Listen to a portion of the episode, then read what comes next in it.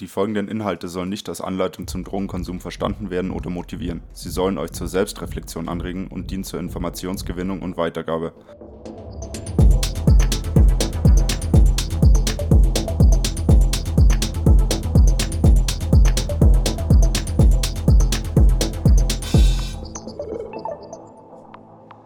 Herzlich willkommen zu einer neuen Folge des Mindzone Podcasts Sauber drauf.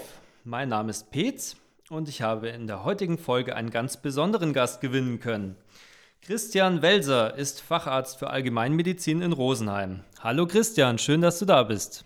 Hallo, schönen Dank, dass ich da sein darf. Ja, sehr toll. Vielen Dank für deine Zeit und dass du trotz deiner hohen Arbeitsbelastung als Arzt Zeit gefunden hast, äh, mit mir hier über das heutige Thema zu sprechen. Unsere heutige Frage ist, welche Auswirkungen der Konsum psychoaktiver Substanzen auf die Coronavirus-Impfung hat. Ich besuche dich hier in Rosenheim, ähm, wo du auch arbeitest. Du bist seit 1998 als Arzt tätig, hast im Jahr 2005 noch deinen Facharzt draufgelegt und die Corona-Pandemie hast du seit dem ersten Tag als Helfender mitbekommen, eben als Arzt. Und ähm, du arbeitest neben deiner Tätigkeit in der Allgemeinmedizin auch in, einer, in einem Impfzentrum hier in Rosenheim. Und ähm, deinen Bezug zu psychoaktiven Substanzen hast du im Krankenhaus ähm, gelernt oder ja, mitbekommen, wo du ähm, ja, Partygängerinnen und Partygänger am Wochenende behandelt hast, nachdem sie sich ein bisschen zu viel reingeschmissen haben. Ähm, was waren denn da so interessante ja, Fälle, die du da hattest? Ähm, das ist ein konkreter Fall, an den ich mich erinnere. Das war relativ am Anfang meiner Tätigkeit. Ähm, ich bin im Krankenhaus von einer Station auf die andere gelaufen, am Eingang vorbei äh, und habe am Parkplatz eine, schon eine Gruppe Jugendliche gesehen, die ein Mädchen aus dem Auto gezogen haben, offensichtlich bewusstlos, haben die äh, durch die Pforte ins Krankenhaus reingetragen äh, und waren natürlich in heller Aufregung, ähm, weil sie gedacht haben, sie atmet nicht mehr und äh, sonst wie. Ähm, die war bewusstlos, war aber kreislaufstabil, also hatte normalen Blutdruck, hatte normalen Puls, äh, hat sich dann herausgestellt, äh, schlussendlich, sie hatte erst was getrunken, äh, hatte dann Streit mit ihrem Freund, hat dann irgendwie äh, bedingt aus Liebeskummer äh, zwei, drei Tabletten Valium, also ein Benzodiazepin eingenommen. Mhm. Ähm, das, was fraglich noch im Raum stand, weil angeblich war sie nach der Valium-Einnahme noch ansprechbar war, ob ihr jemand noch äh, K.O.-Tropfen verpasst hat. Äh, jedenfalls... Ähm, die war dann kurz zur Überwachung auf der Intensivstation, circa zwölf Stunden lang, äh, hat sich aber recht zügig erholt äh, und ist dann in einer für sie eher weniger schönen Szene von ihren Eltern aus dem Krankenhaus abgeholt worden. Ja, krass. Okay. Ja, heftiger Job auf jeden Fall. Da macht man auch was mit, gell? ähm, und welche Schnittstelle zu Partydrogen oder sonstigen psychoaktiven Substanzen hast du jetzt in deiner Arbeit als Allgemeinmediziner? Also in der Praxis ist es eigentlich hauptsächlich so, viele Patienten, Suchtkranke in Rosenheim sind über äh, Neon, über die Suchtberatungsstelle abgedeckt. Es gibt in Bad Aibling die Alpenland-Klinik. Ähm, beschämenderweise Methadon verabreichende Praxen gibt es im kompletten Landkreis nur zwei. Mhm. Ähm, man kriegt äh, hin und wieder Patienten, Drogenkonsumenten, Drogenkonsumentinnen, die in die Praxis kommen, ähm, um routinemäßig Laborwerte kontrollieren zu lassen, also hauptsächlich Leber-Nierenfunktion oder ob Infekte vorliegen. Äh, oder aber, was natürlich auch vorkommt, ist, wenn man Vertretung für andere Praxen hat, äh, dass sogenannte Drug Seekers kommen. Das heißt, das sind Patienten, die erzählen, sie haben BTM-pflichtige äh, Medikation und sie haben ihr Rezept verloren oder sie haben es irgendwo vergessen äh, und sie brauchen aber von allem auch äh, die größte Packungsgröße, weil sie die nächsten zwei Monate dann äh, im Ausland sind und äh, somit nicht an ihre dringend benötigte Medikation gelangen. Und da kommt es natürlich dann eben auch manchmal zu weniger erfreulichen Diskussionen, weil man in der Praxis natürlich äh, schon gucken muss, dass man das Ganze im Rahmen hält. Aha, ja klar. Okay, spannend. Ja, dann kommen wir zum heutigen Thema. Da fragt ihr euch bestimmt schon, worum es heute genau geht. Ähm, wir sprechen heute über ein sehr aktuelles Thema, über eine Frage, die nicht so sehr beachtet wird in der öffentlichen Diskussion.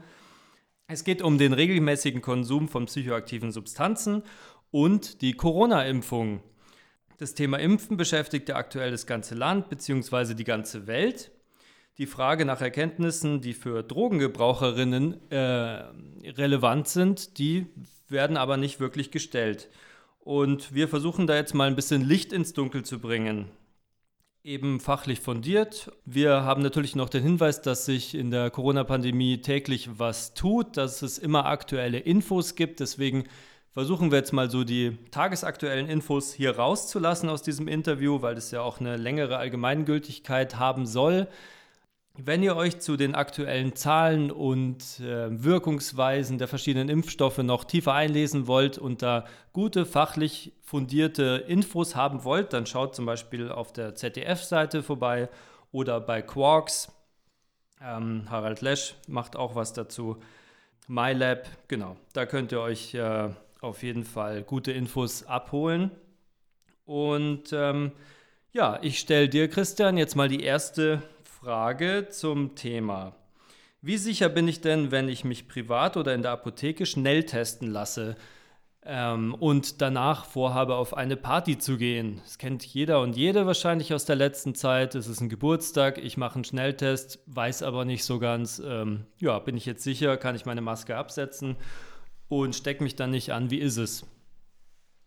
Ähm, ja, das Thema Schnelltest ist äh, natürlich momentan äußerst präsent. Ähm, es gibt ja diese zwei Arten der, äh, vom Schnelltest, den tiefen Rachen, äh, Nasenrachenabstrich und den sogenannten Nasenbohrertest. Ja. ähm, diese Tests haben prinzipiell ähm, eine relativ hohe Sensitivität. Sensitivität bedeutet, dass ein Test einen Kranken als krank identifiziert.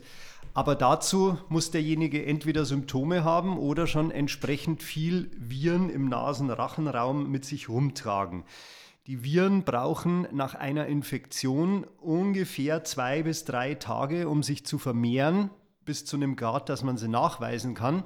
Daher gibt es zum Beispiel bei Schulen und Arbeitgebern diese Tests, die im Abstand von zwei Tagen durchgeführt werden.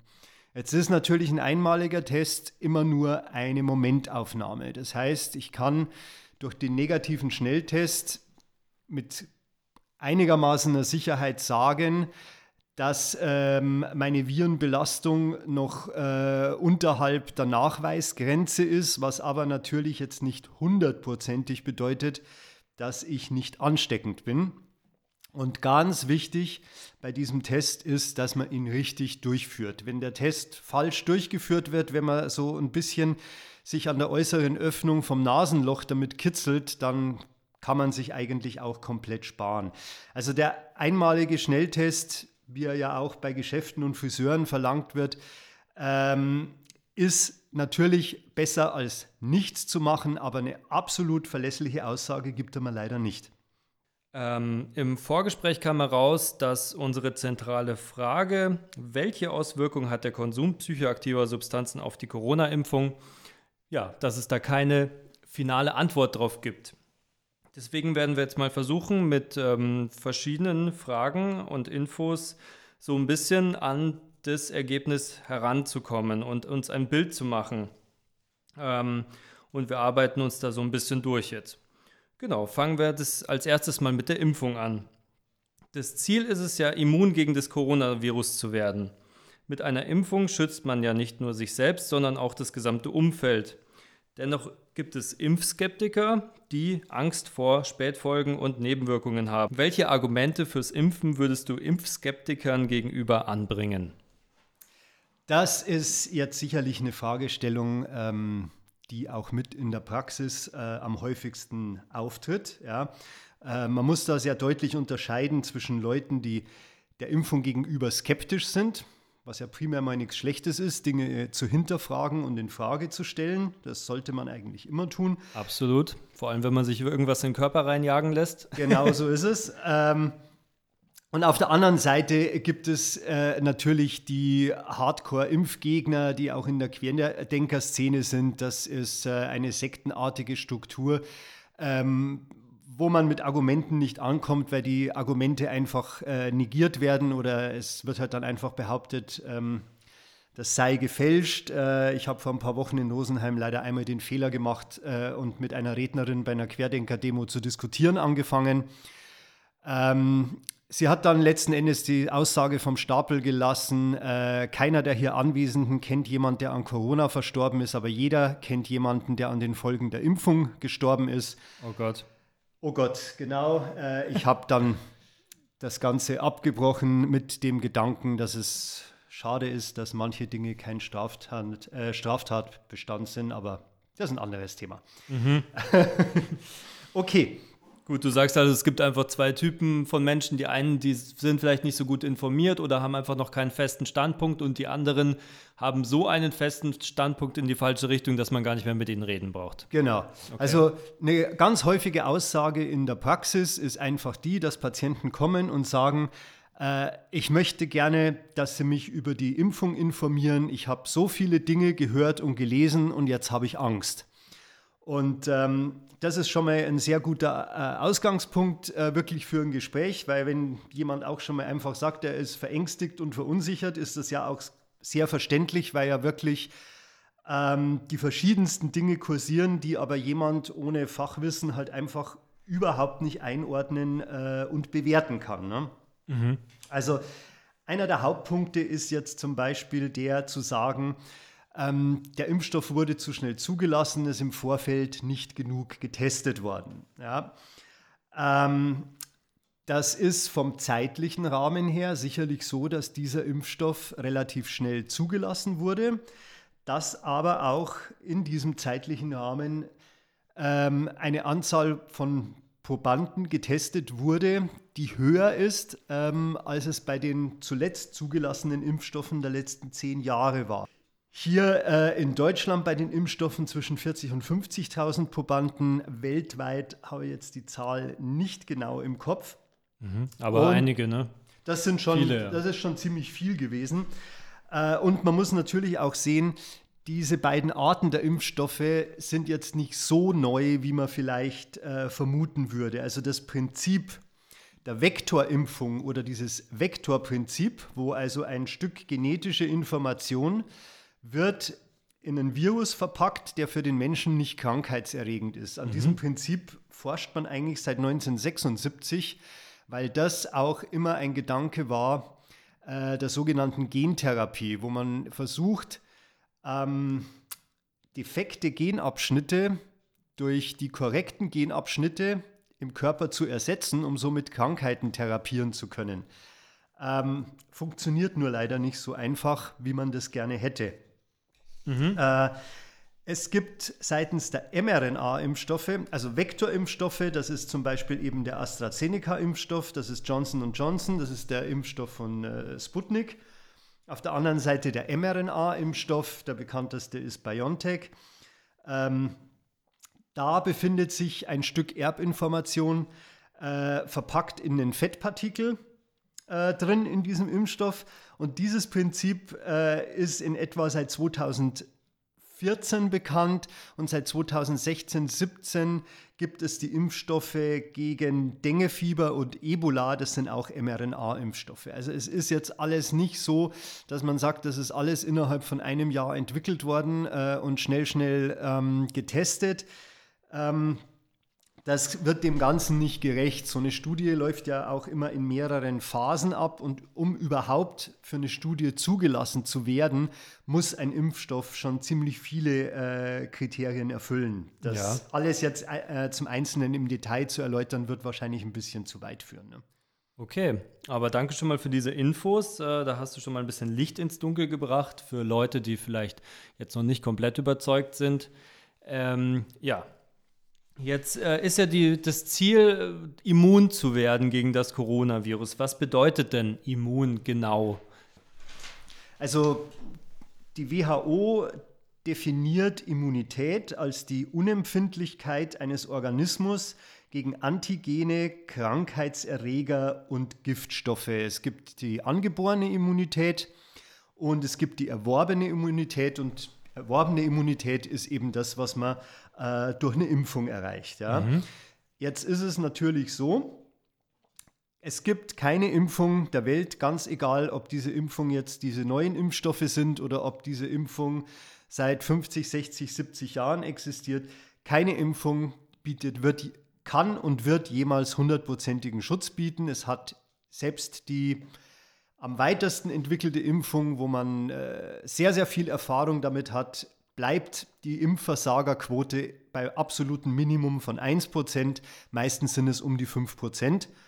Und das ist eigentlich schlussendlich auch das, worauf es momentan bei der Covid-Impfung rausläuft. Ähm, es gibt zwei relativ aktuelle Studien aus Israel und den USA, also zwei Länder schon mit einer sehr hohen Durchimpfungsrate, ähm, wo man unabhängig äh, von den Impfstoffen eine Quote von 0,5 bis 1 Prozent äh, Neuinfektionen nach durchgeführten zwei Impfungen geführt hat. Also ich hatte meine zwei Impfungen und werde nach diesen zwei Impfungen äh, noch einmal äh, mit dem Coronavirus infiziert und werde krank davon. Und das waren ungefähr 0,5 bis 1 Prozent.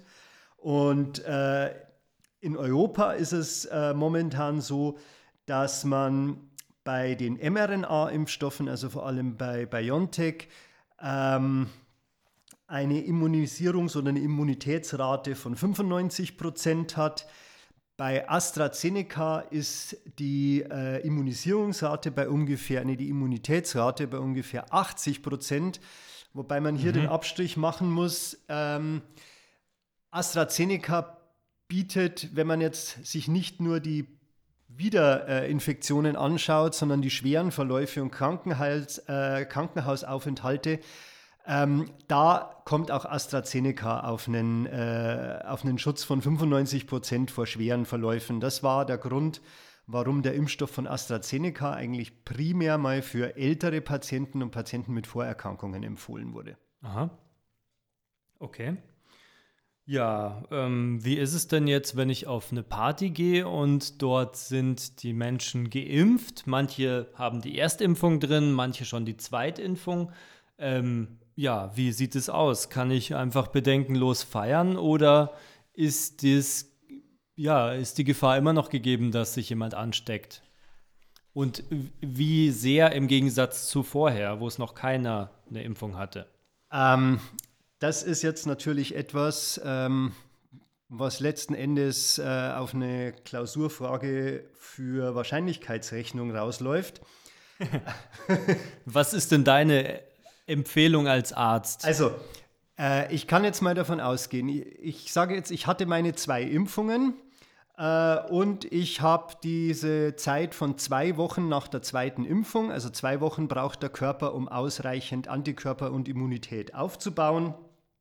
Und dann kann ich sagen, habe ich äh, eine 95-prozentige Wahrscheinlichkeit, dass ich immun bin. Das heißt also, das ist theoretisch möglich, dass äh, fünf von 100 geimpften Personen ähm, andere noch anstecken könnten. Da fällt aber jetzt dann wiederum ins Gewicht, dass ich sage, wie weit verbreitet ist denn jetzt die Krankheit überhaupt im Moment? Und dann muss ich diese Wahrscheinlichkeiten miteinander multiplizieren. Das wird ein bisschen arg kompliziert jetzt, ja. Okay, das heißt, je höher der Impfspiegel in der Bevölkerung ist, desto unwahrscheinlicher ist es, dass ich mich als geimpfte Person irgendwo anstecke.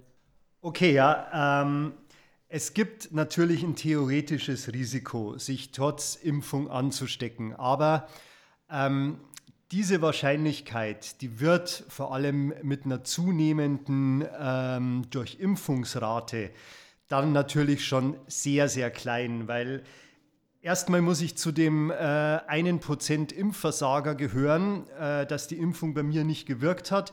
Und dann muss ich noch jemandem in entsprechender Umgebung mit entsprechendem Abstand begegnen, bei dem ich mich anstecken könnte. Und je weniger Infizierte es in der Gesamtbevölkerung gibt, was wiederum ja auch mit der Durchimpfungsquote zusammenhängt, äh, desto unwahrscheinlicher wird es. Also da kommt man dann wirklich in Bereiche, ähm, wo man sagt, das ist dann wirklich so extrem unwahrscheinlich, dass man, das, dass man davor eigentlich dann keine äh, große Angst mehr haben sollte. Ich meine, es werden ja nach wie vor äh, für äh, geschlossene Räumlichkeiten, wo sich viele Personen befunden, die AHA-Regeln empfohlen äh, und damit ähm, ist man eigentlich auf der sicheren Seite. Wie gesagt, 100 Prozent wird man niemals erreichen. Okay. Und wie wird es sein, wenn jetzt wirklich ähm, ja, alle, die sich impfen lassen wollen in Deutschland, äh, geimpft sind mit einer Zweitimpfung? Muss, müssen dann diese AHAL-Regeln auch noch beachtet werden? Ich denke, ist jetzt mal meine Vermutung, wenn man ähm, eine ausreichende Impfrate erreicht hat, wo man dann von dieser sogenannten Herdenimmunität ausgehen kann, ja, wo so die Zahlen, die Angaben zwischen 70 und 80 Prozent schwanken, ähm, dann wird man sicherlich irgendwann einmal auch an den Punkt kommen, wo dann die AHA-Regeln wieder fallen gelassen werden, beziehungsweise nur dann wieder zur Anwendung kommen, wenn lokal äh, Infektionsraten wieder ansteigen. Mhm. Man wird dieses Virus meiner Meinung nach, und ich denke, das ist auch die Meinung, die so allgemein momentan vertreten ist, man wird dieses Virus nicht zum Verschwinden bringen. Das wird bleiben, ähnlich dem Grippevirus und anderen. Das wird auch mal wieder lokal zu gehäuften Infektionen kommen. Aber das Ziel ist es, das zu schaffen, dieses allgemeine Infektionsgeschehen so weit einzudämmen, dass man dann auch eben wieder äh, diese ähm, Maskenpflicht in geschlossenen Räumen etc. irgendwann wieder fallen lassen kann. Okay, ja, da hätte ich jetzt schon wieder sehr viele spannende Fragen dazu, aber die weichen etwas vom Thema ab. Ich würde sagen, wir bleiben bei unserem Fokus, sonst äh, schaffen wir das von der Zeit her gar nicht. Da muss ich mich jetzt selber zusammenreißen. ähm, wie ist es denn? Kann ich trotz einer, äh, einer, einer Zweitimpfung jemanden auf einer Party anstecken? Ja, jetzt gerade in dieser Zeit. Also wenn ich selber meine zweite Impfung hatte, wieder meine 14 Tage äh, Abstand hatte, dann ist eben, wie wir vorher sagten, äh, die Wahrscheinlichkeit, dass ich jemand anstecke, extrem gering, weil dazu müsste ich mich ja auch erstmal selbst vorher infizieren. Ja. Also ich kann jetzt nicht ähm, Virusträger sein und bei mir bricht es einfach nur nicht aus, weil das ist ja das, was oft gesagt wird. Die Leute, die dann geimpft sind, bei denen bricht selber nicht aus, aber die können trotzdem andere anstecken. Also sehr unwahrscheinlich, sagst du. Das ist wie? sehr unwahrscheinlich. Es gibt dazu momentan keine wirklich verlässlichen Zahlen. Also da schwanken auch so die Angaben äh, zwischen einer äh, Wahrscheinlichkeitsverringerung von 60 bis 80 Prozent, dass ich quasi so ein stiller Überträger bin. Ja. Ähm, aber der entscheidende Punkt an der Sache ist natürlich der mit, dass je mehr geimpfte Personen ich habe, desto weniger potenzielle Infektionsquellen gibt es, die mich überhaupt zu so einem stillen Virusträger machen würden. Ja. Mhm. Okay. Gut, dann kommen wir mal ähm, zu den psychoaktiven Substanzen. Kann die Konsumform, die ich wähle, um mir meine Lieblingssubstanz zuzuführen, also ja, oral, intravenös, intramuskulär, sonst wie, ähm, kann die irgendeinen negativen oder vielleicht positiven Einfluss darauf haben, ähm, wie der Impfschutz aufrechterhalten bleibt? Ähm, prinzipiell wenn man jetzt äh, sich das Wirkprinzip von so einer Impfung anschaut und in welchem Zeitraum so eine Impfung wirkt, kann man sagen, eigentlich nicht. Ja. Ähm, letzten Endes ist es ja so, äh, psychoaktive Substanzen, äh, die docken an Rezeptoren im Gehirn an. Ähm, Gibt es ja allerlei verschiedene, verändern ähm, die Konzentration der Transmittersubstanzen im Gehirn oder ähm, verändern überhaupt die Form der Übertragung im Gehirn. Daher kommen ja diese Rauschzustände zustande. Mhm. Die Impfung entfaltet letzten Endes ihre Wirkung ja in den Blutbahnen. Deswegen bekommt man einen Impfstoff in den Muskel gespritzt, weil ein Muskel ist sehr stark durchblutet. Dieser Impfstoff gelangt dadurch in den Blutkreislauf und fängt etwa nach zwei bis drei Stunden an zu wirken. Das heißt, äh, es äh, wird zum einen die Antikörperproduktion in Gang gesetzt und zum anderen werden die Helfer- und Gedächtniszellen aktiviert. Ähm, Helfer- und Gedächtniszellen, was ist das genau? Ah, das ist ähm, ein sehr wichtiger Teil äh, der Immunabwehr. Ähm, kann man sich ein bisschen so vorstellen, äh, die Gedächtniszellen sind quasi diejenigen Zellen, die sich merken, ob der Körper schon mal mit einem Antigen oder mit einem Krankheitserreger äh, Kontakt hatte. Äh, und die quasi beauftragen dann die Helferzellen zu unseren äh, lymphatischen Organen, wo Antikörper gebildet werden, ähm, quasi hinzufahren und hier ähm, eine Immunabwehr äh, in, Gang zu, in Gang zu bringen. Das ist ah ja. ein sehr komplexes Gebiet, deswegen ich finde es auch grundsätzlich immer ein bisschen schwierig, allgemein von dem Immunsystem zu sprechen, weil es da natürlich sehr viele Komponenten gibt. Aber das ist vor allem im Fall der Covid-Infektion ein sehr wichtiger Bestandteil äh, der Immunabwehr. Okay. Gibt es denn jetzt in der Geschichte Beispiele, bei denen äh, der Drogengebrauch Wechselwirkungen mit einer Impfung hatte? Ähm, mir ist ehrlich gesagt nichts bekannt, muss ich sagen. Habe ich auch nichts dazu gefunden. Mhm. Und kann es generell irgendwelche Wechselwirkungen zwischen psychoaktiven Substanzen und Impfstoffen geben? Also nachdem ja diese beiden Substanzen schlussendlich sehr verschiedene Angriffspunkte haben, mhm. ähm, ist an sich eine Wechselwirkung nicht zu erwarten. Es ist natürlich nicht immer äh, alles auszuschließen, auch bei künftigen Impfstoffen, ob ich irgendwann mal sage, ähm, ein Impfstoff besteht oft aus Eiweißpartikeln, ob der durch bestimmte psychoaktive Substanzen dann zerstört oder inaktiviert werden könnte. Es wäre denkbar, aber es ist eigentlich bisher nichts veröffentlicht worden oder nichts bekannt, dass das aufgetreten wäre. Okay, du sagst, es ist nichts veröffentlicht worden, da muss ja aber dann auch erstmal geforscht werden. Ne? Also und jetzt ist es. ist es. ja so, dass die psychoaktiven Substanzen, die meisten, die in Partys, in, äh, auf Partys konsumiert werden, illegal sind und keinen Status haben, dass mit ihnen überhaupt geforscht werden darf. Ähm, und jetzt kommt die Frage, die mich persönlich sehr interessiert haben die Gesundheitsämter oder die Impfstoffhersteller oder das Gesundheitsministerium, haben die überhaupt auf dem Schirm, dass es sehr viele Menschen in Deutschland gibt, die regelmäßig ähm, illegale psychoaktive Substanzen nehmen und sich auch impfen lassen? Ähm, wird da irgendwas getestet? Gibt es dazu Studien oder gibt es dazu überhaupt nichts? Ähm, also ich denke, dass natürlich die Gesundheitsämter schon darüber Bescheid wissen dass es ähm, eine bestimmte Anzahl äh, an drogenkonsumierenden Patientinnen und Patienten gibt. Ähm, Studien hierzu, wie du völlig richtig gesagt hast, sind enorm schwierig, weil es letzten Endes, ähm, bevor eine Studie zugelassen wird, muss die äh, durch die sogenannte Ethikkommission und das wird in keiner Ethikkommission irgendwo durchgehen, dass ich sage, ich habe Probanden, äh, denen ich illegale Betäubungsmittel verabreiche und äh, gucke dann nach, wie bei denen eine Impfung wirkt oder anschlägt. Sondern das wird letzten Endes immer nur etwas sein, was ich äh, letzten Endes in ähm, empirischen, in Feldstudien machen kann, äh, indem ich konkret die Konsumenten ähm, von psychoaktiven Substanzen und sonstigen Drogen befrage, ob sie Impfungen hatten und ob es da irgendwelche Probleme gab. Also man guckt erst hinterher und nicht vorher. Das ist immer retrospektiv, ja. Okay. Und ähm, gibt es da schon irgendwelche Erkenntnisse direkt zur Corona-Impfung in Verbindung mit äh, dem Konsum psychoaktiver Substanzen? Muss ich schlicht und ergreifend beantworten, mit mir ist nichts bekannt.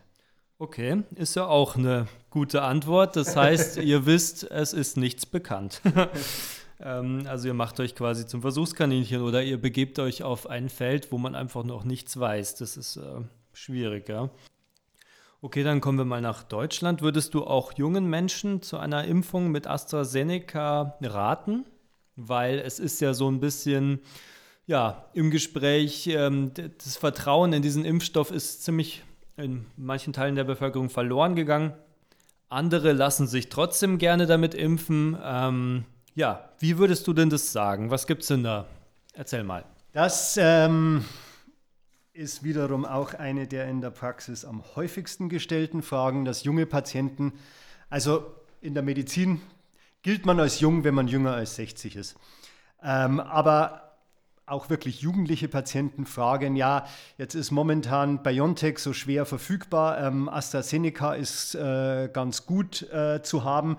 Soll ich mich damit impfen lassen? Ist eine extrem schwierig zu beantwortende Frage. Denn das, was letzten Endes AstraZeneca natürlich in Verruf gebracht hat, das waren diese schweren Zwischenfälle, Komplikationen, äh, der Gehirnvenenthrombosen, an denen auch Leute verstorben sind. Und das hat natürlich verständlicherweise zu einer enormen Verunsicherung geführt. Absolut, kann ich unterschreiben. Es ähm, gab also, äh, es gibt zwei ähm, Studien bzw. Veröffentlichungen äh, der Zahlen. Das eine ist aus Großbritannien, der Rest ist ähm, aus dem restlichen Europa. Und äh, man ist dort schlussendlich übereinstimmend äh, zu dem Ergebnis gekommen, äh, grundsätzlich die Nebenwirkung der Hirnvenenthrombose tritt mit einer Häufigkeit von 1 zu 250.000 auf. Und ähm, dass Patienten dann wiederum an dieser Hirnvenenthrombose versterben, tritt mit einer Wahrscheinlichkeit von 1 zu einer Million auf. Das heißt also, man kann natürlich auch eine Gehirnvenenthrombose, wenn sie früh genug erkannt wird, äh, kann man schon behandeln, ohne dass man zwangsläufig dann verstirbt. Und jetzt war halt das Auffällige, vor allem bei den äh, verstorbenen Patienten in Deutschland, das waren ähm, zum überwiegenden Teil ähm, weibliche Patienten, also Patientinnen jünger als 50. Also es gab ja. 59 Fälle, 45 waren weiblich, 14 waren männlich. Äh, sodass man eigentlich zuerst mal dachte, ähm, das geht ein bisschen einher mit dem, was man sonst so an ähm, Risiken kennt, die zu einer Thrombose führen können. Frauen bekommen es häufiger als Männer. Äh, wenn dazu noch äh, dann äh, hormonelle Antikontrazeptiva, also die Pille eingenommen werden und wenn die Patientinnen noch Raucherinnen sind, dann steigt das Risiko. Allerdings hat sich gezeigt, dass äh, diese Thromboseentstehung auf einem völlig anderen Weg funktioniert, also die Thrombosen nach AstraZeneca, wie die übliche Thromboseentstehung. Diese Gehirnvenenthrombose entsteht durch eine überschießende äh, Reaktion des Immunsystems, das dann zum einen die Blutplättchen zerstört, aber leider diese Blutplättchen auch aktiviert, sodass sie verklumpen und dann äh, zu Thrombosen führen können. Aha. Und das hat wiederum dazu geführt, dass ja dann der AstraZeneca-Impfstoff eben vorübergehend für Patienten unter 60 nicht mehr empfohlen wurde. Das ist jetzt wieder aufgehoben. Das heißt also, es wird nicht empfohlen, aber Patienten dürfen nach Risikobesprechung und nach, wie es so schön heißt, individueller Risikoakzeptanz sich auch mit AstraZeneca impfen lassen. Ich halte es ja. jetzt in der Praxis eigentlich so, ich rate niemanden explizit davon ab. Aber es ist natürlich so, da stößt dann auch bei mir äh, Gefühl und äh, reine nüchterne Zahlen und Fakten aufeinander, dass ich sage, wenn mich Patientinnen unter 50, unter, unter 40 fragen, die keine äh, Hochrisikopatientinnen jetzt sind, also die im Falle einer Corona-Infektion eher mit einem milden als einem schweren Verlauf zu rechnen hätten, dass ich denen empfehle, lieber zu warten, äh, bis sie eine BioNTech-Impfung oder Impfung mit einem anderen Impfstoff haben können. Okay, gut. Ja, das ist doch schon mal eine Aussage. Finde ich gut, ähm, dass wir da zu einem, ja, zu einem Konsens gekommen sind sozusagen. Das äh, würde ich auch so sagen, weil diese Zahlen sind ja dann immer schön, ja, aber wenn man dann halt Pech hat und man ist eine von diesen 250.000 Personen oder eine von einer Million, die dann wirklich versterben, dann ist natürlich auch blöd. Und ähm, ja, das dann immer nüchtern mit Zahlen zu sehen, so wie es äh, dann bei der, ja, bei den Leuten, die die Impfstoffe zulassen, mh, hm, ja, die machen das gern natürlich, weil sie sehen das große Ganze, aber die, die individuelle Ebene zählt natürlich auch. Absolut. Ähm, Macht es für mich jetzt als Drogenkonsument oder Konsumentin einen Unterschied, welchen Impfstoff ich verabreicht bekomme, jetzt mal abgesehen davon, welches Geschlecht ich habe? Ähm, prinzipiell macht es keinen Unterschied. Also es ist äh, der Unterschied in der Verabreichung der Impfstoffe ist der, dass bei den mRNA-Impfstoffen oder bei dem hauptsächlich hier verwendeten BioNTech äh, der äh, Abstand zwischen den beiden Impfungen sechs Wochen ist. Bei AstraZeneca sind es drei Monate. Wobei sich bei AstraZeneca sogar gezeigt hat, je länger der Abstand ist, desto besser ist die Wirkung. Äh, aber ansonsten spielt es keine Rolle. Mhm. Okay. Kann ich mir meinen Impfstoff jetzt aussuchen? Das ist im Moment absolut nicht möglich. Ja. Also äh, es ist ja jetzt momentan so, dass äh, der BioNTech-Impfstoff sehr, sehr knapp ist. Mhm. Ähm, und dass man daher natürlich noch schauen muss, dass ich momentan, also im Moment ist es in der Praxis so, dass wir sowieso nur den Impfstoff für Zweitimpfungen haben, aber man muss dann wirklich sehen, dass sich die Patienten, die Hochrisikopatienten sind, mit schweren Vorerkrankungen, mit Atemwegserkrankungen etc., diese Patienten muss man im Moment noch filtern und mit BioNTech impfen, äh, dass trotz Aufhebung der Priorisierung bei den anderen momentan eine freie Impfstoffwahl einfach nicht durchführbar ist. Okay, und wann kann die durchführbar sein? Kannst du da irgendwas sagen? Das ist auch eine gute und genauso schwierige Frage. Äh, es ist ja angekündigt worden, seitens der EU im Juni den Liefervertrag mit AstraZeneca zu kündigen, weil es dort Unregelmäßigkeiten gab, beziehungsweise bei Astra äh, Liefermengen zugesagt hat, die niemals eingehalten werden konnten.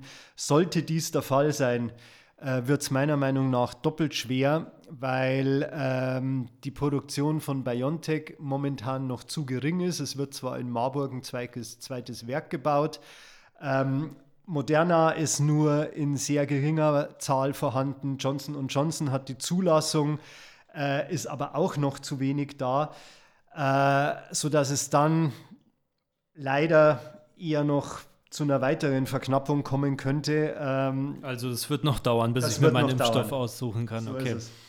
Ja, schwierig. Ähm, okay, jetzt gibt es ja immer wieder, also ich bin selbst noch nicht geimpft leider.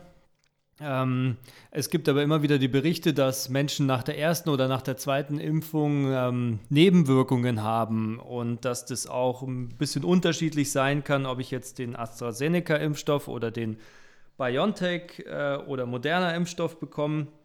Ähm, welche Begleiterscheinungen treten denn bei den Menschen nach der ersten oder nach der zweiten Impfung oder Gabe der Impfdosis auf? Ähm, und hat es, ja, hängt es irgendwie auch vom Alter ab oder wie ist das? Erzähl mal ein bisschen. Genau. Ähm, generell ist es äh, bei, ähm, wenn man eine große Zahl von Geimpften betrachtet, wohl so, bei BioNTech treten die stärkeren äh, Begleiterscheinungen eher nach der zweiten Impfung auf, bei Astra eher nach der ersten.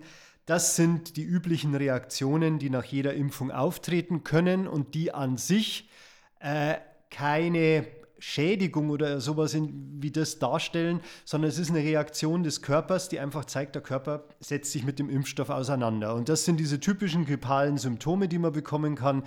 Äh, Kopf- und Gliederschmerzen, Müdigkeit, Abgeschlagenheit. Bei manchen äußert sich es auch in Form von äh, Übelkeit. Ähm, Schmerzen an der Einstichstelle ist mit das Allerhäufigste, dass einem drei Tage der Arm wehtut. Ähm, aber diese Symptome, die klingen in der Regel nach zwei, drei Tagen äh, vollständig wieder ab. Ähm, zu den Schwerstbegleiterscheinungen, da sind wir ja vorher schon darauf eingegangen. Bei BioNTech äh, ist es ungefähr noch so, da gab es äh, auch so mit einer Häufigkeit circa 1 zu 100.000, 1 zu 200.000 äh, schwerere allergische Reaktionen. Ansonsten sind ähm, die von mir vorher gesch äh, geschilderten Symptome ist das, was am häufigsten auftritt. Okay, und diese schweren allergischen Symptome, die treten dann direkt nach der Impfung auf oder erst, wenn ich dann zu Hause angekommen bin? Genau, das tritt direkt nach der Impfung auf, ist eine allergische Sofortreaktion und das ist der Grund, warum die Patienten sowohl im Impfzentrum als auch der, äh, in der Praxis eine Nachbeobachtungszeit von 15 Minuten haben bei Patienten, die schon mal schwere allergische Ereignisse hatten, sei es auf Bienenstich oder was weiß ich, Wespe, Erdnüsse oder was auch immer, die bleiben eine halbe Stunde da. Also immer dazu sagen. Okay. Macht das biologische Geschlecht hier was aus, wie ich ähm, den Impfstoff vertrage? Nee. Äh, das Einzige, natürlich äh, das, was wir vorher angesprochen hatten, eben diese äh, Sinusvenenthrombosen traten gehäuft bei Frauen auf. Wobei man auch hier von der Statistik immer noch sagen kann, äh, das sind alles Zahlen unter 100. Ähm, da wird es schwierig, an eine, an eine, wirklich verlässliche statistische Verteilung ranzukommen. Aber wenn man jetzt an die ähm, üblichen Impfreaktionen äh, denkt, gibt es keine äh, geschlechtsspezifische Häufung. Was ich noch dazu sagen möchte von vorher, was ich leider vergessen habe, Grippale äh, Reaktionen mit Fieber, Kopf, Gliederschmerzen treten umso häufiger auf, je jünger die Patienten sind. Liegt ganz einfach daran, je jünger ich bin, desto aktiver, desto schneller äh, und intensiver reagiert mein Immunsystem. Ah, okay. Mhm. Und ähm, ja, lassen sich die Begleiterscheinungen, die durch die Impfung auftreten, mit irgendwelchen Medikamenten vorbeugen? Also kann ich irgendwas einnehmen, bevor ich oder sollte ich, bevor ich zum Impfen gehe, um das, was dann passiert, abzumildern? Ähm, die prophylaktische Eingabe, äh, Einnahme, nicht Eingabe, prophylaktische Einnahme, von der wird abgeraten. Das ist an sich nicht notwendig. Äh, wenn diese Nebenwirkungen auftreten, dann ist es kein Problem, äh, mal einmal, zweimal am Tag äh, 500 Milligramm Paracetamol oder 400 bis 600 Milligramm Ibuprofen zu nehmen. Das äh, sagen wir dem Patienten auch immer explizit dazu. Das tut der Impfwirkung keinen Abbruch und das kann die Symptome abmildern. Aber vorbeugend bitte nicht nehmen. Mhm. Und was rätst du denn jetzt speziell Menschen, die Drogen gebrauchen, vor der ersten Impfung? Also, Optimalerweise ist es natürlich so, zur Impfung bitte nüchtern zu erscheinen. Äh, und je nachdem, welche Substanzen jetzt regelmäßig äh, konsumiert werden, wäre es gut, zumindest zwei bis drei Tage eine Konsumpause vorher zu haben. Natürlich bei Patienten äh, oder bei Konsumenten und Konsumentinnen, bei denen ähm, die Sucht so ausgeprägt ist, dass man schon nach 12 oder 24 Stunden Entzugserscheinungen bekommt, ist das wahrscheinlich praktisch nicht durchführbar. Aber es sollte wenigstens die Pause so lang als möglich sein und man sollte nicht akut intoxikiert sein. Okay, und du hast gesagt, das ist ähm, abhängig davon, welche Substanz ich konsumiere. Gibt's, was kommt dir da in den Sinn? Warum? Ähm, das war eigentlich äh, eher darauf bezogen, zu sagen, ähm, dass wenn ich jetzt äh, zum Beispiel abhängig von Opiaten bin äh, und bekomme recht schnell einen schlimmen Entzug, dann ist natürlich die Pausierung nicht sonderlich sinnvoll, äh, weil es mich körperlich einfach zu stark beeinträchtigt. Okay, klar. Ähm, aber was kann denn passieren, wenn ich jetzt hier vor der ersten Gabe, ähm, weil ich es halt nicht lassen kann, irgendwie ja, mir vorher noch was reinballer und dann zur Impfung gehe? Oder wenn ich jetzt zum Beispiel ähm, ganz kurzfristigen Impfangebot bekommen, war aber am Wochenende drei Tage wach auf Amphetaminen ähm, und ich gehe dann einfach dahin. Was kann denn passieren? Also ähm, es wird sicherlich nicht das passieren, dass durch die Impfung äh, jetzt irgendwie eine schwere Erkrankung ausgelöst wird oder so, aber das kann natürlich ähm, sämtliche Erscheinungen von Verkaterung oder sonst was äh, können wesentlich heftiger äh, auftreten eben genau diese vorher beschriebenen Begleiterscheinungen, dass ich halt dann mehr Kopfschmerzen und Gliederschmerzen kriege, dass ich ein paar Tage länger müde und abgeschlagen bin, ähm, dass ich eventuell Fieber bekomme. Das äh, ist sicherlich so, dass diese Wahrscheinlichkeit dafür erhöht ist. Ist es auch möglich, dass der Impfschutz nicht so stark ist, wenn ich äh, intoxikiert mich impfen lasse? Das ist ein sehr wichtiger Punkt, ähm, den man vielleicht mal generell klären sollte weil äh, die vorherrschende Befürchtung ja immer das ist, dass ich jetzt irgendwo sage, ähm, ich bin akut intoxikiert oder ich habe bedingt durch meinen äh, Lebensstil eine relativ schwache Abwehrlage, also wenig Schlaf, schlechte Ernährung, äh, häufiger Drogenkonsum. Das heißt, mein Immunsystem ist angeschlagen, ich bin empfänglicher für Infekte. Das ist jetzt so, würde ich jetzt davon ausgehen, ich möchte so einen Patienten gegen äh, Masern impfen, das ist eine Lebendimpfung, dann würde das sicherlich ein erhöhtes Risiko darstellen, dass der hinterher wirklich Infektsymptome bekommt. Bei mhm. der Corona-Impfung und bei vielen anderen Impfstoffen, zum Beispiel auch bei der Hepatitis-Impfung, ist es ja so, ich bekomme ja hier kein Virus äh, injiziert. Ich bekomme entweder einen Oberflächenbestandteil oder wie im Fall der Corona-Impfstoffe einen Bauplan für einen Oberflächenbestandteil injiziert. Für dieses Spike-Protein, ne? Dieses Spike-Protein, äh, das, äh, das Entscheidende ist, dass Antikörper gebildet werden. Und wenn jetzt mein Immunsystem flach liegt, am Boden ist, schlecht reagiert, dann ist eigentlich das größte Risiko, das, ist, äh, das ich eingehe, damit, äh, besteht darin, dass die Impfung nicht wirkt. Dass das Immunsystem zu schwach anspricht, es werden zu wenig Antikörper gebildet, mein äh, Helfer- und Gedächtniszellensystem wird nicht aktiviert und damit ist die Impfung dann nutzlos. Okay, das ist sehr spannend. Das ist was, was ich noch nicht wusste. Jetzt gibt es ähm, bei der zweiten Gabe der Impfung, gibt es da irgendwas zu beachten, äh, psychoaktive Substanzen? Ähm, ist es wie bei der ersten Impfung oder ist genau. es es ist, letzten Endes, es ist letzten Endes wie bei der ersten Impfung. Ähm, nach der Zweitimpfung, Ausnahme Johnson Johnson, braucht man nur eine, aber egal. Nach der Zweitimpfung dauert es in etwa äh, zwei Wochen, bis der vollständige Impfschutz erreicht ist. Und ähm, es ist letzten Endes in den ersten zwei Wochen, sowohl nach der ersten als auch nach der zweiten Impfung, ratsam, das Konsumverhalten zumindest ein bisschen runterzufahren, um dem Körper quasi die Luft und die Chance zu geben, auch auf diese Impfung ähm, ausreichend zu reagieren. Also wenn ich jetzt chronisch suchtkrank bin, sollte ich wirklich versuchen, meinen Konsum auf so ein minimales Level runterzufahren, dass ich halt eben noch äh, überleben kann, sage ich mal, aber eben das Immunsystem nicht so stark angreift, dass es eben dann bei der Impfung noch reagieren kann. Okay. Exakt. Ich sollte natürlich nicht in den schweren körperlichen Entzug kommen. Das äh, wird wahrscheinlich äh, die Immunabwehrlage noch eher verschlechtern, logischerweise. Ja. Aber natürlich das Ganze, wie du sagst, so weit zu reduzieren, dass man halt so über die Runden kommt. Ne? Okay. Ähm, ja, welche Risiken trage ich denn, wenn ich mich jetzt nicht an diese Empfehlungen halte? Also du hast gesagt, dass die, dass die Impfung dann nicht anschlägt. Ähm, wie wahrscheinlich ist es denn? Also das ist äh, sicherlich das, das Hauptrisiko bei dem Ganzen, äh, das besteht. Man kann es jetzt vergleichen, natürlich, wie wir vorher gesagt haben, es gibt keine Studie dazu, wie viele äh, Impfungen schlagen äh, bei chronisch Suchtkranken nicht an, weil es einfach auch noch zu wenig Patienten gibt. Was es aber vergleichsweise gibt, ist das, wir haben ja äh, Patienten, die jetzt zum Beispiel nierentransplantiert sind. Diese Patienten müssen immunsupprimierende Medikamente einnehmen. Äh, und bei denen zeigt Immun, sich. Was meinst du damit? Das war jetzt ein Fachbegriff, den ich, Entschuldigung. Den ich nicht gecheckt habe.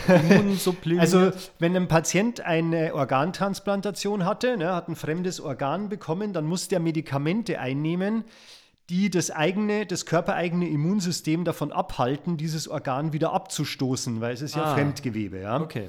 Und diese Patienten haben natürlich zum einen ein höheres Infektionsrisiko. Das sind auch Patienten, die mit als erstes gegen Covid geimpft wurden, äh, weil die im Fall von einer Covid-Infektion äh, mit Schwerstverläufen rechnen müssen.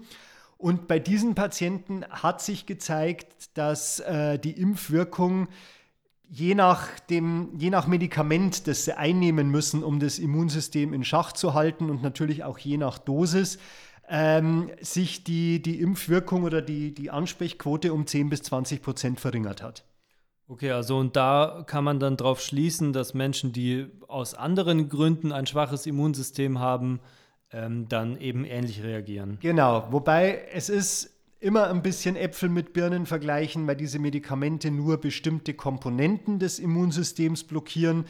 Ähm, bei chronischen Erkrankungen, bei Suchterkrankungen äh, ist es etwas allgemeiner gehalten, aber ich denke, man kann es zumindest ähm, anhaltsweise schon ein bisschen damit vergleichen, dass man einfach sagt, ich habe zumindest ein Risiko äh, von ungefähr äh, einem Fünftel bis zu einem Zehntel, dass diese äh, Impfung einfach schlechter oder nicht wirkt. Okay. Und ähm, bei den Substanzen ist es da so, es gibt ja so The Big Six, also Cannabis, Alkohol, Amphetamine, Kokain, Opiate, Psychedelika. Ähm, Gibt es da Abstufungen oder würdest du die alle auf die gleiche Ebene setzen? Oder nehmen wir jetzt mal das Rauchen bitte auch dazu. Das greift ja auch das Immunsystem an, ja, je nachdem, wie viel ich rauche. Ähm, ja, gibt es da Abstufungen bei den verschiedenen Substanzen? Also schlussendlich würde ich eigentlich sagen, nicht. Jetzt hinsichtlich auf die Impfung sicherlich nicht. Auf im Hinblick äh, einer Covid-Infektion natürlich, äh, weil chronische und starke Raucher zu Risikogruppen gehören, äh, Atemwegsinfekte zu kriegen. Aber wenn wir uns jetzt auf die Impfung beschränken, gibt es da eigentlich, äh, denke ich, keine großen Unterschiede zwischen den Substanzen.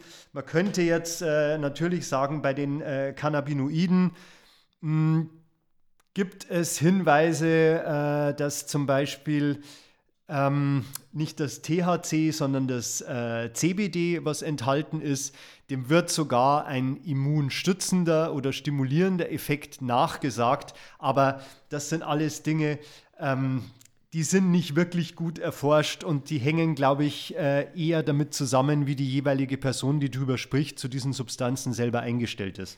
ja. Und ich denke auch, dass der Weg, wie ich mir die Substanz zuführe, auch eine Rolle spielt, ne? weil es macht einen Unterschied, ob ich es vaporisiere und quasi nur den Wirkstoff einatme oder ob ich das Ding rauche, am besten noch mit Tabak gemischt, ohne Filter ähm, dann hilft das bisschen CBD da drin wahrscheinlich auch nichts. Ne? Nee, natürlich nicht. Das, ist, äh, das äh, wird sicherlich die, die Schäden äh, oder die Risiken, die ich dann äh, durch den Tabakrauch habe, äh, garantiert nicht ausgleichen. Mhm.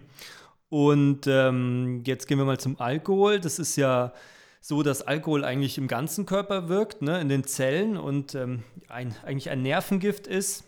Also langjähriger Alkoholkonsum, das ist äh, bekannt, ähm, schädigt natürlich das Immunsystem und den ganzen Körper nachhaltig. Ja. Ähm, bei Alkohol könnte man jetzt wirklich die theoretische Überlegung anstellen, äh, da habe ich ja den Wirkstoff wirklich quasi in Reinform im Blut. Ich habe meinen Ethanol. Äh, Spiegel, den ich auch messen kann. Und da gäbe es jetzt natürlich die Überlegung, ähm, bewirkt dann äh, eine bestimmte Ethanolkonzentration im Blut das, äh, dass der Impfstoff ähm, deaktiviert wird oder gar irgendwie ähm, zerstört wird. Ja. Es gibt natürlich auch hierzu äh, keine offizielle Studie, wo ich jetzt sage, äh, ich habe ähm, 5000 Patienten mit drei Promille geimpft und schaue, was dann passiert. Ja. Das, was auf jeden Fall beim Alkohol passieren wird, ähm, das haben auch Patienten schon beschrieben, ist wirklich das, dass wenn man äh, in die Situation gerät, ähm, natürlich ist bei jedem unabsichtlich, was natürlich nicht stimmt, äh, dass ich am Tag der Impfung dann doch ein bisschen zu viel trinke, weil der Kumpel vorbeigeguckt hat oder die Freundin oder weil äh, ein Geburtstag ist oder sonst was, äh, kann ich damit rechnen, dass ich deutlich mehr Kopfschmerzen kriegen werde, als wenn ich es sein lasse. Okay. Gut, aber die Impfwirkung ist dann nicht aufgehoben. Nee, nee. Okay. Jetzt abschließend würde ich nochmal sagen, wir nähern uns nochmal der Frage, welche Auswirkungen hat der Konsum psychoaktiver Substanzen auf die Corona-Impfung? Was können wir denn da nochmal zusammenfassend zu sagen? Welche Ergebnisse sind dazu gekommen jetzt? Also ich denke, wir können zusammenfassend sagen, dass es gibt bisher keine Anhaltspunkte, dass äh, psychoaktive Substanzen jetzt in direkter Weise äh, die Impfung beeinflussen, sei es, dass vermehrt schwerste Nebenwirkungen auftreten oder dass der Impfstoff selber äh, verändert oder, oder inaktiviert wird. Es wird ganz klar die Empfehlung für Suchtkranke herausgegeben, äh, sich gegen Covid impfen zu lassen, weil einfach bei der Patientengruppe ein erhöhtes Infektionsrisiko und auch ein erhöhtes Risiko schwerer Verläufe bei einer Covid-Infektion besteht. Und äh, das, was wir ja mit den Fragen soweit herausgearbeitet haben, ist eben das, dass bei einem übermäßigen Substanzgebrauch äh, während und nach der Impfung, also während der Impfung sowieso nicht, natürlich äh, vor und nach der Impfung es passieren kann, dass die Impfung nicht den erwünschten Effekt zeigt. Das ist eigentlich so der zentrale Punkt und für mich persönlich das Wichtigste. Also Schwaches Immunsystem oder geschwächtes Immunsystem heißt im Fall der Corona-Impfung nicht, ich bekomme eine schwere Infektion als Nebenwirkung oder äh, gravierende Erscheinungen, sondern heißt bei dieser Art der Impfung, es kann mir passieren, dass mir die Impfung nicht hilft. Was möchtest du denn jetzt abschließend Leuten, die Drogen gebrauchen und sich impfen lassen wollen, noch sagen? Ähm, gut, ich denke jetzt natürlich hier den Zeigefinger zu heben und zu sagen, besser ist es, die Substanzen nicht zu gebrauchen. Äh, das ist relativ hinfällig. Das wissen, glaube ich, die meisten der Konsumenten selbst. Äh, es geht darum, das irgendwo in einem äh, verantwortlichen Rahmen zu tun. Und es geht auch darum zu sagen, wirklich, um auch andere zu schützen, sich nicht bei mir anzustecken, um irgendwo möglichst schnell eine sogenannte Herdenimmunität zu erreichen, die dann auch wieder eine weitgehende Normalisierung ähm, des Lebens ermöglicht, äh, wäre es einfach sinnvoll, A, sich impfen zu lassen und eben während der Zeit, bis man diese beiden Impfungen hat, äh, auch wenn es mal zwei, drei Monate insgesamt dauert, bis wirklich der komplette Impfschutz vorhanden ist, einfach äh, den Konsum so weit zurückzufahren, dass man damit äh, in seinem Leben noch klarkommt. Okay. Super, vielen Dank. Danke für diese abschließenden Worte und danke für das spannende Gespräch. Gerne. Sehr cool. Ich habe auch viel dazu gelernt und ich hoffe, euch hat es auch gefallen. Und nach einer kleinen Pause machen wir weiter mit dem nächsten Interview. Bis bald. Euer Petz. Danke, Christian. Dankeschön für die Einladung und ciao. Sehr gern. Tschüss. Mindzone ist ein Münchner Szeneprojekt, das zum Thema illegale Drogen in der elektronischen Musikszene Informationen und Unterstützung anbietet. Wir sind erste Anlaufstelle für Konsumierende, Interessierte sowie Menschen, die einen Ausstieg suchen. Unter dem Leitgedanken Sauber drauf ist zu verstehen, dass unnötige Schädigungen und Folgeprobleme, die in Zusammenhang mit Drogenkonsum auftreten können, vermieden werden sollen. Substanzkonsum wird als Tatsache angesehen und nicht moralisch bewertet. In diesem Sinne ist Mindzone nicht für oder gegen Drogen, sondern bietet Informationen und Beratung auf Augenhöhe an. Nach dieser kurzen Unterbrechung geht es weiter mit dem Thema Safer Use and Harm Reduction im Interview mit unseren ehrenamtlichen Peers. Hallo liebe Hörerinnen und Hörer, willkommen zurück. Nach dem eben gehörten interessanten Gespräch steigen wir gleich in das nächste ein. Diesmal zu den Infos vom Infostand. Dazu habe ich mir Ralf eingeladen. Hallo Ralf, grüß dich. Hi, servus Petz. Schön, dass du da bist. Ebenso. Sehr cool. Danke für deine Zeit und äh, dass du dich ins Thema eingelesen hast. Wir reden heute über Teil 2 unserer Tipps für einen gesunden Neben Lebensstil neben dem Feiern. Die förderlichen Lebensgewohnheiten. Ja, du bist seit zwei Jahren bei uns dabei und ähm, ja, was machst du denn sonst in deinem Leben so? Ähm, also ich studiere im Moment gerade äh, Bioingenieurswesen. Ähm, oder habe studiert. Ich versuche jetzt gerade ein Designstudium anzustreben und habe einen Werkstudentenstopp bei der Europäischen Schule München als ICT-Support. Und was war deine Intention, bei Mindzone einzutreten? Ähm, ich bin über einen Kumpel darauf aufmerksam geworden, ähm, habe dann mal reingeschnuppert und ja, mir hat das Ganze sehr gefallen, sich da so eben einzusetzen, auch ähm, einfach mal unter die Leute zu kommen. Und dann äh, hat es mich gepackt und seitdem bin ich dabei. Cool. Ja, schön mit dir zu arbeiten auf jeden Fall. Ebenso. Ich freue mich schon, wenn wir wieder unseren Stand aufbauen dürfen und du die Leute berätst. Sehr cool. Ja, ja da freue ich mich auch drauf. Zeit wird's, hey. Eben. Aber jetzt hast du erstmal die Möglichkeit, deine Infos über unseren Podcast zu teilen. Alles klar. Ähm, ja, wir sprechen heute, wie gesagt, über das Thema förderliche Lebensgewohnheiten neben dem Feiern. Substanzkonsum ist ja ziemlich körperlich und psychisch äh, anstrengend. Äh, wenn man jünger ist, verpackt man es besser. Wenn man älter wird, wird es anstrengender, schwieriger. Das, äh, der Kater wird auch immer länger, je öfter man feiern geht. Ähm, irgendwann kommt bei jedem Menschen der Punkt, wo er sagt, boah, Alter, da muss ich jetzt irgendwas ändern. Sonst kriege ich mein Leben nicht mehr gebacken oder kann halt nicht mehr so viel, so viel feiern gehen.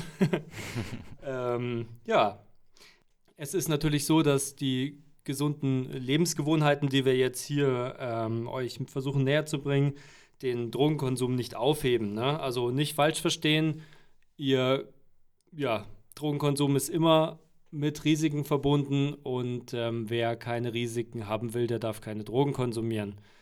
Ähm, aber jetzt ein paar Tipps, was ihr trotzdem tun könnt, damit ihr es wenigstens ein bisschen besser macht. Ralf, was sind denn so die Probleme, die auftreten können, wenn man ähm, ja, nichts für seinen Lebensstil tut oder einfach einen sehr ungesunden Le Lebensstil noch neben dem Feiern hat? Ähm, also auf jeden Fall mal die Botenstoffe, die regenerieren sich weniger schnell, also zum Beispiel Dopamin, Serotonin, Noradrenalin. Das sind jetzt auch die hauptsächlichen, die man beim Drogenkonsum eben aufbraucht. Die werden dann vermehrt ausgeschüttet, das Ganze fehlt einem dann und Regeneration verlangsamt sich. Mhm. Dann äh, das andere sind natürlich die langfristigen Folgen durch den äh, Substanzkonsum werden einfach wahrscheinlicher und wie du schon gesagt hast, im Alter wird es einfach noch schlimmer. Dann äh, hat man natürlich körperliche und psychische Belastungen. Wenn man einfach zum Beispiel Amphetamine nimmt, dann baut der Körper einfach durch und natürlich belastet das Ganze ein und ein fitter Körper, der jetzt zum Beispiel Marathon läuft, der verträgt das Ganze dann einfach besser, als wenn jemand einfach den ganzen Tag auf der Couch hockt und sich Chips reinfährt. Welche Punkte sehen wir uns denn jetzt an? Ähm, also wir haben uns jetzt einmal dann den Schlaf vorgenommen. Dann äh, haben wir natürlich einfach nochmal Meditation, allgemein die Bewegung, Sport, alles, was jetzt damit zu tun hat. Und genau darauf werden wir uns jetzt dann im Anschluss einfach mal konzentrieren. Anfangen werden wir einfach mal mit dem Schlaf. Mhm. Ähm, da ist es einfach wichtig, wie auch in so allen Dingen, eigentlich immer einen geregelten Schlafrhythmus zu haben. Einfach Rhythmus beibehalten, das immer wieder dauerhaft machen, dass es einfach zu einer Gewohnheit wird. Im Schlaf tankt der Körper neue Energie. Hier wird dann auch vermehrt einfach der Stoff Melatonin ausgeschüttet. Das ist nötig dazu, dass die Körperzellen sich regenerieren. Das ist auch wieder für einen Sport, wo wir nachher drauf kommen, äh, gut, weil da sich die Muskeln regenerieren, also auch Muskel aufbauen. Sportler tun ständig davon reden, dass man auch super schlafen soll, weil das ist auch eins der Dinge, was eben den Muskelaufbau fördert. Dann das andere, ihr glaube ich kennt es alle, wenn man schlecht schläft, man steht auf, man ist nicht gut da irgendwie dabei, dann tut einem irgendjemand ein bisschen blöd anreden und man ist geladen. Das ist eben auch die Psyche, hat Zeit, da das Ganze, das Erlebte zu verarbeiten. Das Ganze, was man den Tag über erlebt hat, wird da auch ins Langzeitgedächtnis übertragen und man kommt einfach zur Ruhe. Mhm. Genau. Okay. Ähm, einen Mittagsschlaf wegzulassen ist natürlich auch eine gute Sache, weil sich mit einem Mittagsschlaf der Rhythmus immer weiter nach hinten verschiebt und man irgendwann um 3 Uhr nachts ins Bett geht. Also lasst den Mittagsschlaf weg und ihr könnt abends besser einschlafen. Und ähm, egal wann ihr abends einschlaft, steht in der Früh zur gleichen Zeit auf. Dann äh, schleicht sich das nicht ein, dass ihr immer später ins Bett geht. Wie sieht es mit dem Kiffen aus vorm Einschlafen? Ähm, ja, ich glaube natürlich schlecht. Ähm, äh, man denkt zwar immer so, ah, okay, ich rauche jetzt vielleicht noch mal ein, bevor wir Schlafen gehen und dann bin ich, komme ich runter, dann kann ich besser schlafen, dann geht es einfacher einzuschlafen. Das denkt man zwar nur, aber in wirklich ist dieses bekiffte Gehirn trotzdem körperlichen, die Psyche kommt nicht zum, zum Stehen. Also die Psyche arbeitet weiter, ist genau das, was ich oben gesagt habe. Normalerweise kommt die dann einfach noch mal wird ein bisschen stiller.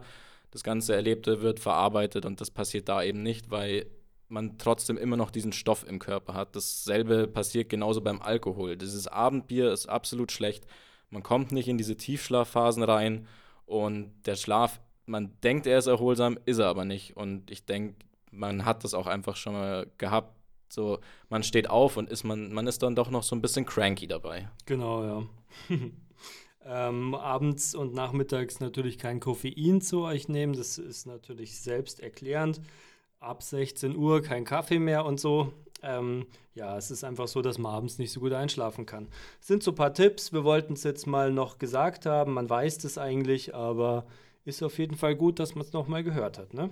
Genau. Und äh, was ich noch sagen wollte, ist, manche wissen es vielleicht nicht, aber im Schwarz- und Grüntee ist auch Koffein enthalten der sogar noch länger hält. Das ist, der ist einfach in einer anderen Verbindung da drin ähm, äh, und ist zwar auch weniger, aber trotzdem, es ist ein Aufputschmittel. Es ist in Schwarz- und Grüntee über längere Zeit wird das freigesetzt und da muss man auch aufpassen. Also nicht am Abend sagen, ah ja, so ein Tee, der ist zwar gut, ja, Tee ist gut, am besten aber lieber so ein Kräutertee, Kamille oder sowas und da Genau. ist dann eben auch kein Koffein drin. Ähm, dann gibt es noch die Empfehlung, äh, auf die Nutzung von Bildschirmen vorm Schlafen äh, zu verzichten. Diese Bildschirme suggerieren euch, dass ihr euch Tageslicht aussetzt. Dadurch ähm, kommt der Körper nicht zur Ruhe und der Körper denkt, ja, ähm, es ist doch helllichter Tag, warum soll ich müde werden? Und da gibt es die Möglichkeit, entweder den Night Shift-Modus einzustellen, den gibt es bei vielen Smartphones und Laptops und so weiter mittlerweile ähm, oder halt eben abends ein Buch zu lesen. Ist natürlich noch besser, aber ja, jeder da abgeholt, wo er steht. Ich schaffe es selber nicht. ich mache immer den Nightshift-Modus an. Ähm, genau. Ja, was sind denn positive Eigenschaften, die man durch guten Schlaf, durch guten regelmäßigen Schlaf hat?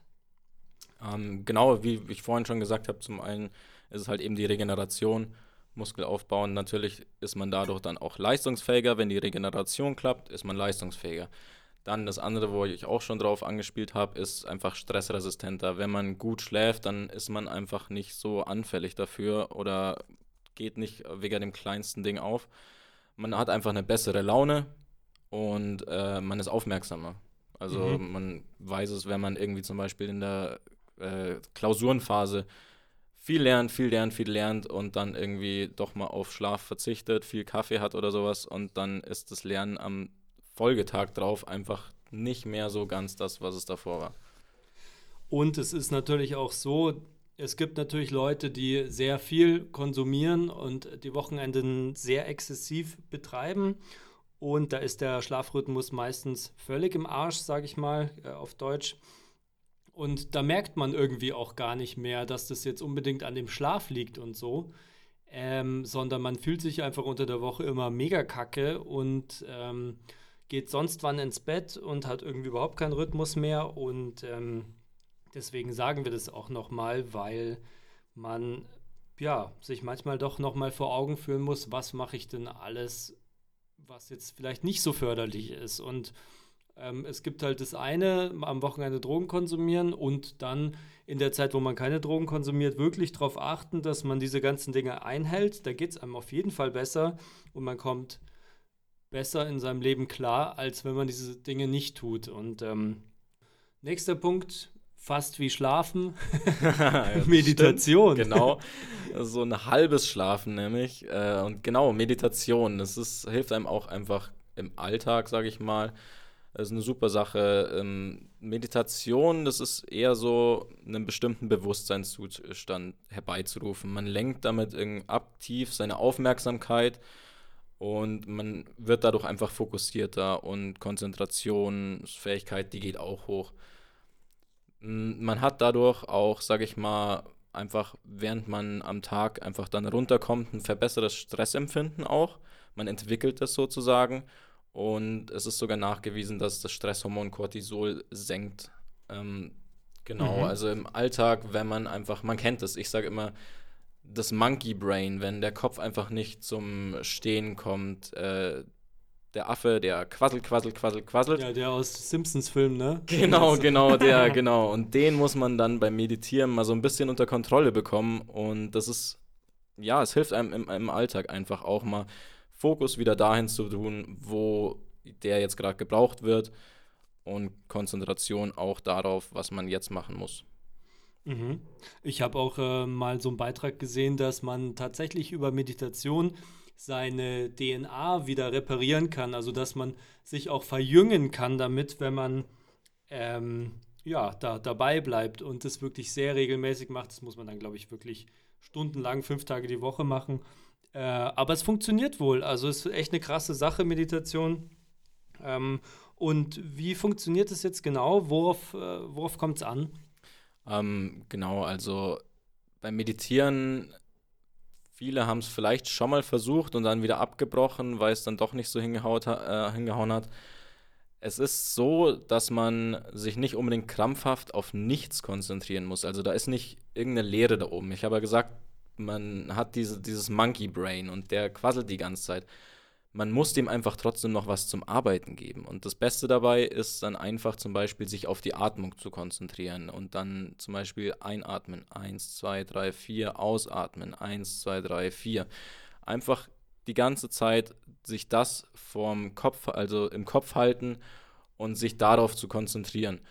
Klar, natürlich ist es am Anfang schwer und es kommen dann immer wieder Gedanken ein von links oder von rechts, aber das ist einfach dieses aktive Wahrnehmen, mhm. wo jetzt der Geist gerade hinwandert und dann aber auch wieder gehen lassen und einfach sagen, okay, ich versteife mich da jetzt nicht drauf, sondern einfach wieder der Atmung zu folgen. Und so macht man das und so bleibt der Kopf dann einfach mal eine Weile leer, verweilt dann da und dann ist man einfach auch wieder ready so die Sachen, wo jetzt in dem Moment wichtig sind, in Angriff zu nehmen.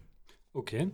Dazu gibt es ja ein paar Apps und äh, unterstützende Tipps, äh, die man im Internet findet. Da packen wir euch auf jeden Fall was in die Beschreibung. Genau. Ähm, Probiert es mal aus. Wir gehen zum nächsten Punkt, die Bewegung. Genau, Bewegung. Das ist einfach super wichtig. Also ich sage mal so, ich würde sagen, das fängt schon da an, wenn man einfach viel irgendwie am Arbeitsplatz oder in der Schule oder sonst wo einfach sitzt und sich auf irgendwas versteift, dann äh, auch über längere Zeit, man verkrampft sich dann auch so ein bisschen in seiner Sitzposition und merkt es manchmal gar nicht. Da ist es auch einfach schon mal wichtig, kurz aufstehen, ein bisschen bewegen. Dann ist es halt einfach so, dann das Ganze geht einfach weiter. Das ist wie so ein kleines Treppchen, wo ich sage, ähm, und es geht dann weiter einfach mit, okay, ich stehe jetzt auf äh, und bewege mich ein bisschen zu, ich gehe jetzt raus, gehe ein bisschen spazieren, gehe in die Natur, mache das Ganze ein bisschen länger. Genau. Ähm, und diese Bewegung, die führt ja wirklich dazu, dass sich ja, Nervenzellen neu vernetzen und neu gebildet werden. Und sie führt ja auch dazu, dass die Neurotransmitter Serotonin, Dopamin und Noradrenalin ähm, wieder schneller hergestellt werden. Ne? Also Bewegung führt tatsächlich dazu, dass ihr euch schneller erholt, ne? Genau, das ist richtig. Das ist einfach auch so. Das ist einfach nachgewiesen, dass man einfach einen Anstieg an diesen neurotropen Wachstumsfaktoren hat, Neubildung von Nervenzellen. Ähm, wenn man den Körper einfach belastet, dann äh, will er, also er, der Körper ist wie so ein Gummiband. Man äh, zieht ihn in eine Richtung und er will immer da verweilen, wo er gerade bleibt. Aber es ist gut, ihn einfach da mal ein bisschen rauszuholen und ihn anzuregen, weil es ist genauso wie wenn man einfach die ganze Zeit nichts macht, dann kann auch nichts passieren. Also genau. man muss ein bisschen aktiv einfach bleiben und dann kommt der Körper einfach in Schwung, wird durchblutet, man, man kennt es ja, man wird einfach aktiver, als wenn man einfach nur die ganze Zeit rumsitzt. Ja, ich kenne das selber, ne? Wenn man schön einen gehoben hat am Abend vorher und man geht am nächsten Tag Spazieren nach dem Frühstück ist es auf jeden Fall eine bessere Sache, als wenn man irgendwie im Bett liegen bleibt und sich quält, ne? Genau, richtig. Da kommt ähm, man dann ähm. erst überhaupt nicht hoch und da hilft auch der Kaffee dann meistens nicht so genau. Spaziergang. ja, absolut. Ähm, gut, dann ähm, fördert natürlich die Bewegung auch die Aufmerksamkeit. Genau, das ist auch einfach, ich sag mal, es ist auch wieder eine Art Meditation. Mhm. Dieses einfach gehen und einfach mal am besten natürlich auch in der Natur, aber das ist jetzt auch nicht so wichtig, einfach die Bewegung, was machen, auch wieder die Gedanken schweifen lassen. Ähm, das ist auch wieder eine kleine Art Meditation mit dann aber auch Bewegung verbunden und das ist dann auch eben wieder genauso dasselbe, dass die Aufmerksamkeit kurz von dem, wo man sich die ganze Zeit drauf versteift hat, ähm, wegkommt und man sich wieder auf das, was jetzt eben wichtig ist, äh, konzentrieren kann. Genau. Aha. Gut, dann gehen wir einen äh, Schritt weiter auf deiner imaginären Treppe, weiter nach Richtig. oben zum Sport. Das genau. ist ja Bewegung, äh, ja, in krasserer Form. genau. Äh, fangen wir mal mit dem nicht so krassen Yoga an. Dazu habe ich vielleicht was zu sagen. Also ich mache das selber ganz gern. Bin da drauf gekommen, weil es mir echt was geholfen hat. Und ähm, man kann tatsächlich 15 Minuten am Tag Yoga machen, drei, vier Tage die Woche und merkt wirklich eine, ja, diese ganzen Sachen, die wir angesprochen haben, dass sich das verbessert. Man ist ausgelasteter, man schläft auch besser tatsächlich, man fühlt sich besser, man ist stressresistenter, man kann bei Dingen, längerfristigen Dingen auch besser dranbleiben. Äh, ist auch eine coole Sache, habe ich vorher immer abgebrochen, schaffe ich mittlerweile ganz gut. ähm, ja, Äh, hilft natürlich auch fürs Herz-Kreislauf-System, dehnt den Körper. Die Yoga-Übungen sind immer unterschiedlich. Also ihr dehnt den ganzen Körper. Ihr habt auch Sachen, wo ihr belasten müsst, wo ihr was halten müsst und so. Ähm, es ist nicht zu anstrengend, aber ihr kommt auch in so einen Meditationsfluss rein, dass ihr wirklich euch auf die Bewegungen konzentriert, das Ganze richtig zu machen. Das ist immer ganz wichtig. Und das funktioniert auch sehr gut, wenn man es über, übers Internet macht und sich da Anleitungen holt, zum Beispiel Yoga with Adrienne. Äh, englischsprachiger Yoga-Channel kann ich sehr empfehlen, richtig cool. Hat man richtig Bock mitzumachen, weil die das einem mit einem Lächeln präsentiert und es ist echt mega. Also danach ist man echt besser drauf. Probiert's aus. Ähm, dann, du hattest noch äh, HIIT-Training. Genau, richtig. Das ist äh, High Interval, in, äh, High Intensity Interval Training. Deswegen habe ich die Abkürzung benutzt. Genau. ähm, äh, und zwar, wie der Name schon sagt, ist einfach in kurzer Zeit viel machen.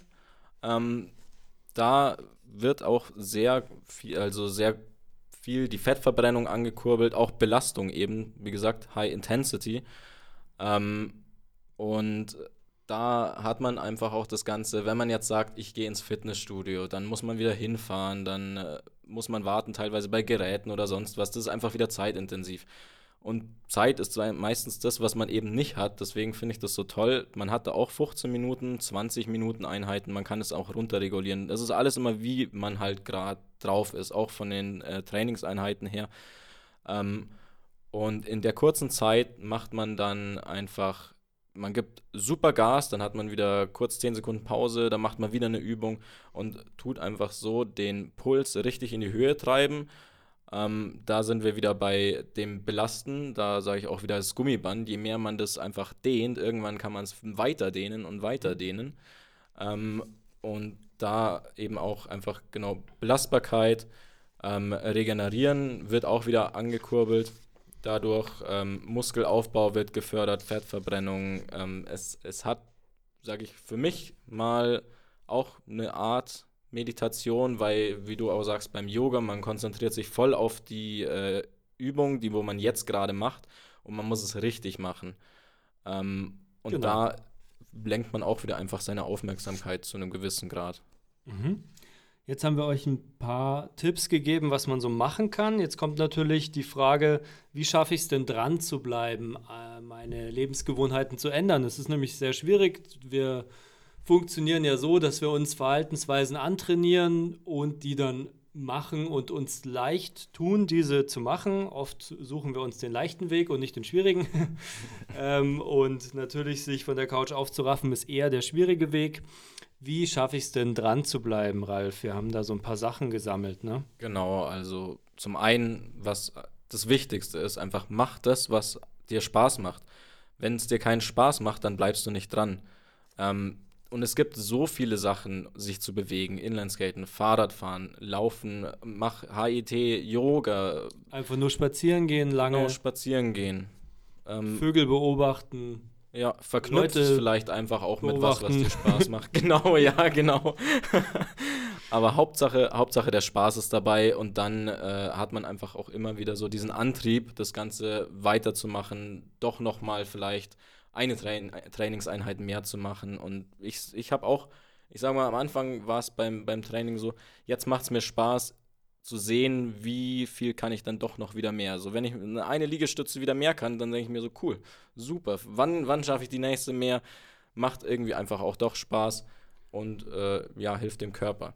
Und der Grund, warum es Spaß macht, ist ja, dass Dopaminausschüttung vor allem von langfristigen, sinnvollen Zielen kommt. Und wenn ich das verfolge, dass ich dann irgendwann eine Liegestütze mehr schaffe, dann ist es dieses langfristige Ziel. Und dieser, was du sagst, der Spaß, der kommt ja wirklich, also man kann es ja wirklich so erklären, ähm, dass dann wirklich was ausgeschüttet wird. Sehr, sehr interessant. Genau, zum Beispiel, was viele auch einfach so kennen, ist das Runners High. Die Leute chasen das ja wirklich. Mhm. Ähm, das kennt man vom Laufen eben daher. Und da wird Dopamin ausgeschüttet, was auch von eben, wenn man jetzt Kokain nimmt zum Beispiel, da wird auch vermehrt Dopamin ausgeschüttet. Natürlich so viel höher, als wenn man jetzt dann dieses Runners High hat, aber es ist halt einfach legal und es ist, Macht wenn man Genau, es macht nicht kaputt. Es, es ist in, in nicht so einem riesigen Grade, aber. Und es ist nicht wenn man, teuer. umsonst. es ist umsonst, genau. Es ist umsonst und es tut einem sogar noch gut. genau. Ja, genau. Ähm, Und äh, diese körpereigene Dopaminausschüttung, die kann schon auch krass ballern. Ähm, zum Beispiel beim Klettern merkt man das.